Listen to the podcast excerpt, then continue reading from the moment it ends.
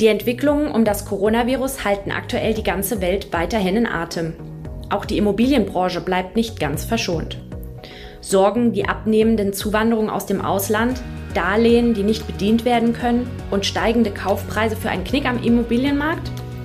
Wir wollen den Status quo des Wohnimmobilienmarktes im Rhein-Main-Gebiet sowie einen Ausblick auf das zweite Halbjahr mit unserem Finanzierungsspezialisten Thomas Brandt besprechen. Herzlich willkommen, Herr Brandt. Hallo, Frau Gernet. Herr Brandt, hat die Corona-Pandemie den Immobilienmarkt nachhaltig beeinflusst? Zumindest für den Bereich der Wohnimmobilien kann man festhalten, dass auch nach eineinhalb Jahren Corona-Pandemie weiterhin die Ampeln im Rhein-Main-Gebiet auf grün stehen. Die Befürchtungen, dass Mieter ihre Mieten nicht mehr zahlen oder Darlehen nicht mehr abbezahlt werden, sind zum Glück nicht eingetreten. Im Bereich der Gewerbeimmobilien waren die Transaktionen Ende letzten Jahres rückläufig und auch hier oder vor allem hier werden wir vermutlich die Auswirkungen der Corona-Pandemie erst in den nächsten Monaten erkennen. Welche Auswirkungen hat dies auf die Nachfrage? Müssen sich Vermieter vor einem Leerstand ihrer Wohnungen sorgen? Keinesfalls. Die Situation am Wohnungsmarkt hat sich nachfrageseitig kaum verändert. Die Preise steigen aufgrund des knappen Angebotes und der vorhandenen Liquidität, die weiterhin in großem Volumen in Immobilien investiert wird. Lediglich im April und Mai letzten Jahres waren die Transaktionen rückläufig, was sich aber dann wieder sehr schnell gegeben hat. Sowohl bei der Vermietung als auch beim Verkauf von Wohnungen übersteigt die Nachfrage das Angebot und es kommt einem ein wenig verrückt vor, was dort passiert. Menschenschlangen bei Wohnungsbesichtigungen, sich gegenseitig hochbietende Kaufinteressenten, ich denke, das kennen unsere Kunden alle und ähm, das trotz eines bereits seit Jahren jetzt eigentlich sehr hohen Preisniveaus. Es ist jetzt das achte Jahr in Folge gewesen, in dem wir steigende Preise bei uns im Rhein-Main-Gebiet gesehen haben und keiner weiß, wie lange das noch anhalten wird. Aber wie ich eingangs sagte, die Ampeln stehen auf grün und ich sehe jetzt hier eigentlich kein Abbrechen. Die einzige Ausnahme, die stellt seit Jahresbeginn erstmals der Bereich der Luxuswohnungen in Frankfurt dar. Die Investoren aus dem Ausland sind etwas zurückhaltender gewesen, sicherlich auch pandemiebedingt, sodass die ein oder andere Wohnung mit Preisen jenseits der Marke von 10.000 Euro pro Quadratmeter abseits der Toplagen einen Nachfragerückgang zu verzeichnen haben. Grundsätzlich bin ich jedoch der Meinung, dass in Frankfurt und im Speckgürtel sich kein Vermieter Angst um Leerstände machen muss. Zwei Hauptgründe sind dabei meiner Meinung nach erstens die eingangs von Ihnen erwähnte abnehmende Zuwanderung, die wird sich sicher schnell wieder normalisieren und weiter die Nachfrage hochhalten. Im Rhein-Main-Gebiet bei uns gibt es viele gute Jobs und Fachkräfte werden mehr denn je gebraucht. Und zweitens das nach wie vor extrem niedrige Zinsniveau. Ich denke auch die leichten Zinsanstiege in den letzten zwei, drei Monaten ähm, sind da nicht so, dass man eine große Auswirkung auf die Transaktionen am Immobilienmarkt zu befürchten hat. Das Bundesverfassungsgericht hatte im April den Berliner Mietendeckel für verfassungswidrig erklärt. Was bedeutet dies für Mieterinnen und Mieter?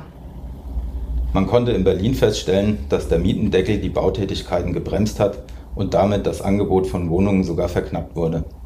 Investoren blieben aus, da sich die Anlagen in Immobilien nicht mehr rechneten und das bedeutete für alle, die auf sich auf Wohnungssuche befanden, dass sie es noch schwerer als zuvor hatten, eine Wohnung zu finden. Da beim Mietendeckel keine Differenzierung nach Einkommen erfolgte, profitieren in stärkerem Maße die Mieter von Wohnungen in guten Lagen, während die Mieter mit geringem Einkommen meist in einfachen Lagen leben und auch vor Einführung des Mietendeckels häufig Mieten unterhalb der festgelegten Mietobergrenze zahlten. Das sagt meines Erachtens viel über die Qualität der Regulierungsmaßnahme aus. Die Abschaffung des Mietendeckels betrifft daher vor allem die Mittelschicht, Menschen mit guten, aber nicht stark überdurchschnittlichen Einkommen. Die Mieter müssen mit Rückforderungen ihrer Vermieter rechnen, die bei mittleren Einkommen nicht so einfach zu stemmen sein dürften wie von Großverdienern. Das soziale Problem bleibt bestehen und die Lösung kann meines Erachtens nur sein, dass man die Bautätigkeiten stützt und somit das Angebot steigert. Regulierungen führen oft zu Verzögerungen der Marktentwicklung und haben nicht zuletzt beim Berliner Mietendeckel ihr Ziel verfehlt. Nun wurde auch noch das Bundesklimaschutzgesetz verabschiedet, in dem festgelegt wurde, dass Mieter und Vermieter sich die CO2-Abgabe bei Heizkosten teilen sollen. Was halten Sie hiervon? Ich verstehe nicht oder will auch ein bisschen nicht verstehen, warum ein Vermieter beim Energieverbrauch seines Mieters zur Kasse gebeten wird. Dies wird damit begründet, dass die Vermieter zu Investitionen in die Energieeffizienz ihrer Häuser angeregt werden. Allerdings erleben wir hier im Finanzierungsbereich tagtäglich, dass sehr viele Vermieter zum Beispiel die Programme der KfW nutzen und auch eine Menge Geld in ihre Immobilien investieren und somit deren Energieeffizienz steigern. Auch allein aus der Motivation heraus Steuern zu sparen, werden viele Investitionen für Renovierung und andere Maßnahmen an den Immobilien getätigt. Diejenigen, die das bisher nicht tun, werden auch meiner Meinung nach mit der CO2-Abgabe nicht dazu bewegt werden. Wagen wir einen Ausblick auf den Immobilienmarkt in Q3 und Q4. Viele Arbeitnehmerinnen und Arbeitnehmer möchten auch zukünftig aus dem Homeoffice arbeiten. Dies wird natürlich auch eine Auswirkung auf die Nachfrage von Haus und Wohnungen haben, oder? Ja, der Meinung bin ich auch. In etlichen Berufsgruppen zeichnet es sich auch schon ab, dass das Homeoffice, die Wohnpräferenz und die Standardwahl von vielen Kunden auch dauerhaft beeinflussen wird. Die eigennutzte Wohnung mit Garten, vielleicht im Erdgeschossbereich, ein freistehendes Einfamilienhaus das wird doch jetzt von den Verbrauchern seit Corona nochmal deutlich mehr geschätzt, als das vielleicht vor zwei, drei Jahren der Fall war. Man schätzt zu Recht die Zeitersparnis, die, die man hat durch den wegfallenden Weg zur Arbeit und auch die Flexibilität, die sich im Einklang mit der Familie durch das Homeoffice einfach bietet. Dementsprechend werden die Leute auch in ihren eigenen Wohnungen in Zukunft gesteigerten Wert darauf legen, dass es einen ausreichenden Platz gibt, um ein Büro einzurichten, um seine Ruhe zu haben und auch, sage ich mal, den Kindern aus dem Weg gehen zu dürfen oder gehen zu können. Und hier sind aber meines Erachtens jetzt auch die Gemeinden und ähm, kleineren Städte in der Peripherie gefragt, einfach auch um die Infrastruktur ähm, zu schaffen, um dann auch wieder Familien ins Umland zu ziehen. Damit würden dann sicherlich auch steigende Baupreise einhergehen. Schon jetzt wird das Bauholz knapp. Was haben wir hier zu erwarten? Jetzt sind wir durchaus beim Thema des Jahres angelangt. Die Preise für Stahl, Holz, Dämmstoffe und viele weitere ähm, Werkstoffe steigen von Woche zu Woche.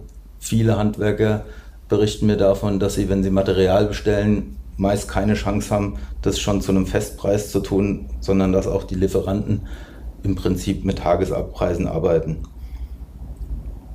Auch das trägt dazu bei, dass wir aktuell hier eine steigende Inflation erleben. Und es könnte dazu führen, dass Handwerksbetriebe trotz voller Auftragsbücher im Sommer Kurzarbeit anmelden, einfach weil das Material nicht vorhanden ist und ähm, ja, sie ihre Aufträge nicht erfüllen können. In weiterer Folge bedeutet es, dass sich die Bauzeiten im Neubaubereich deutlich verlängern werden. Neben den steigenden Preisen im Neubau führt das dann wiederum meiner Meinung nach auch zu Preissteigerungen bei den Bestandsimmobilien.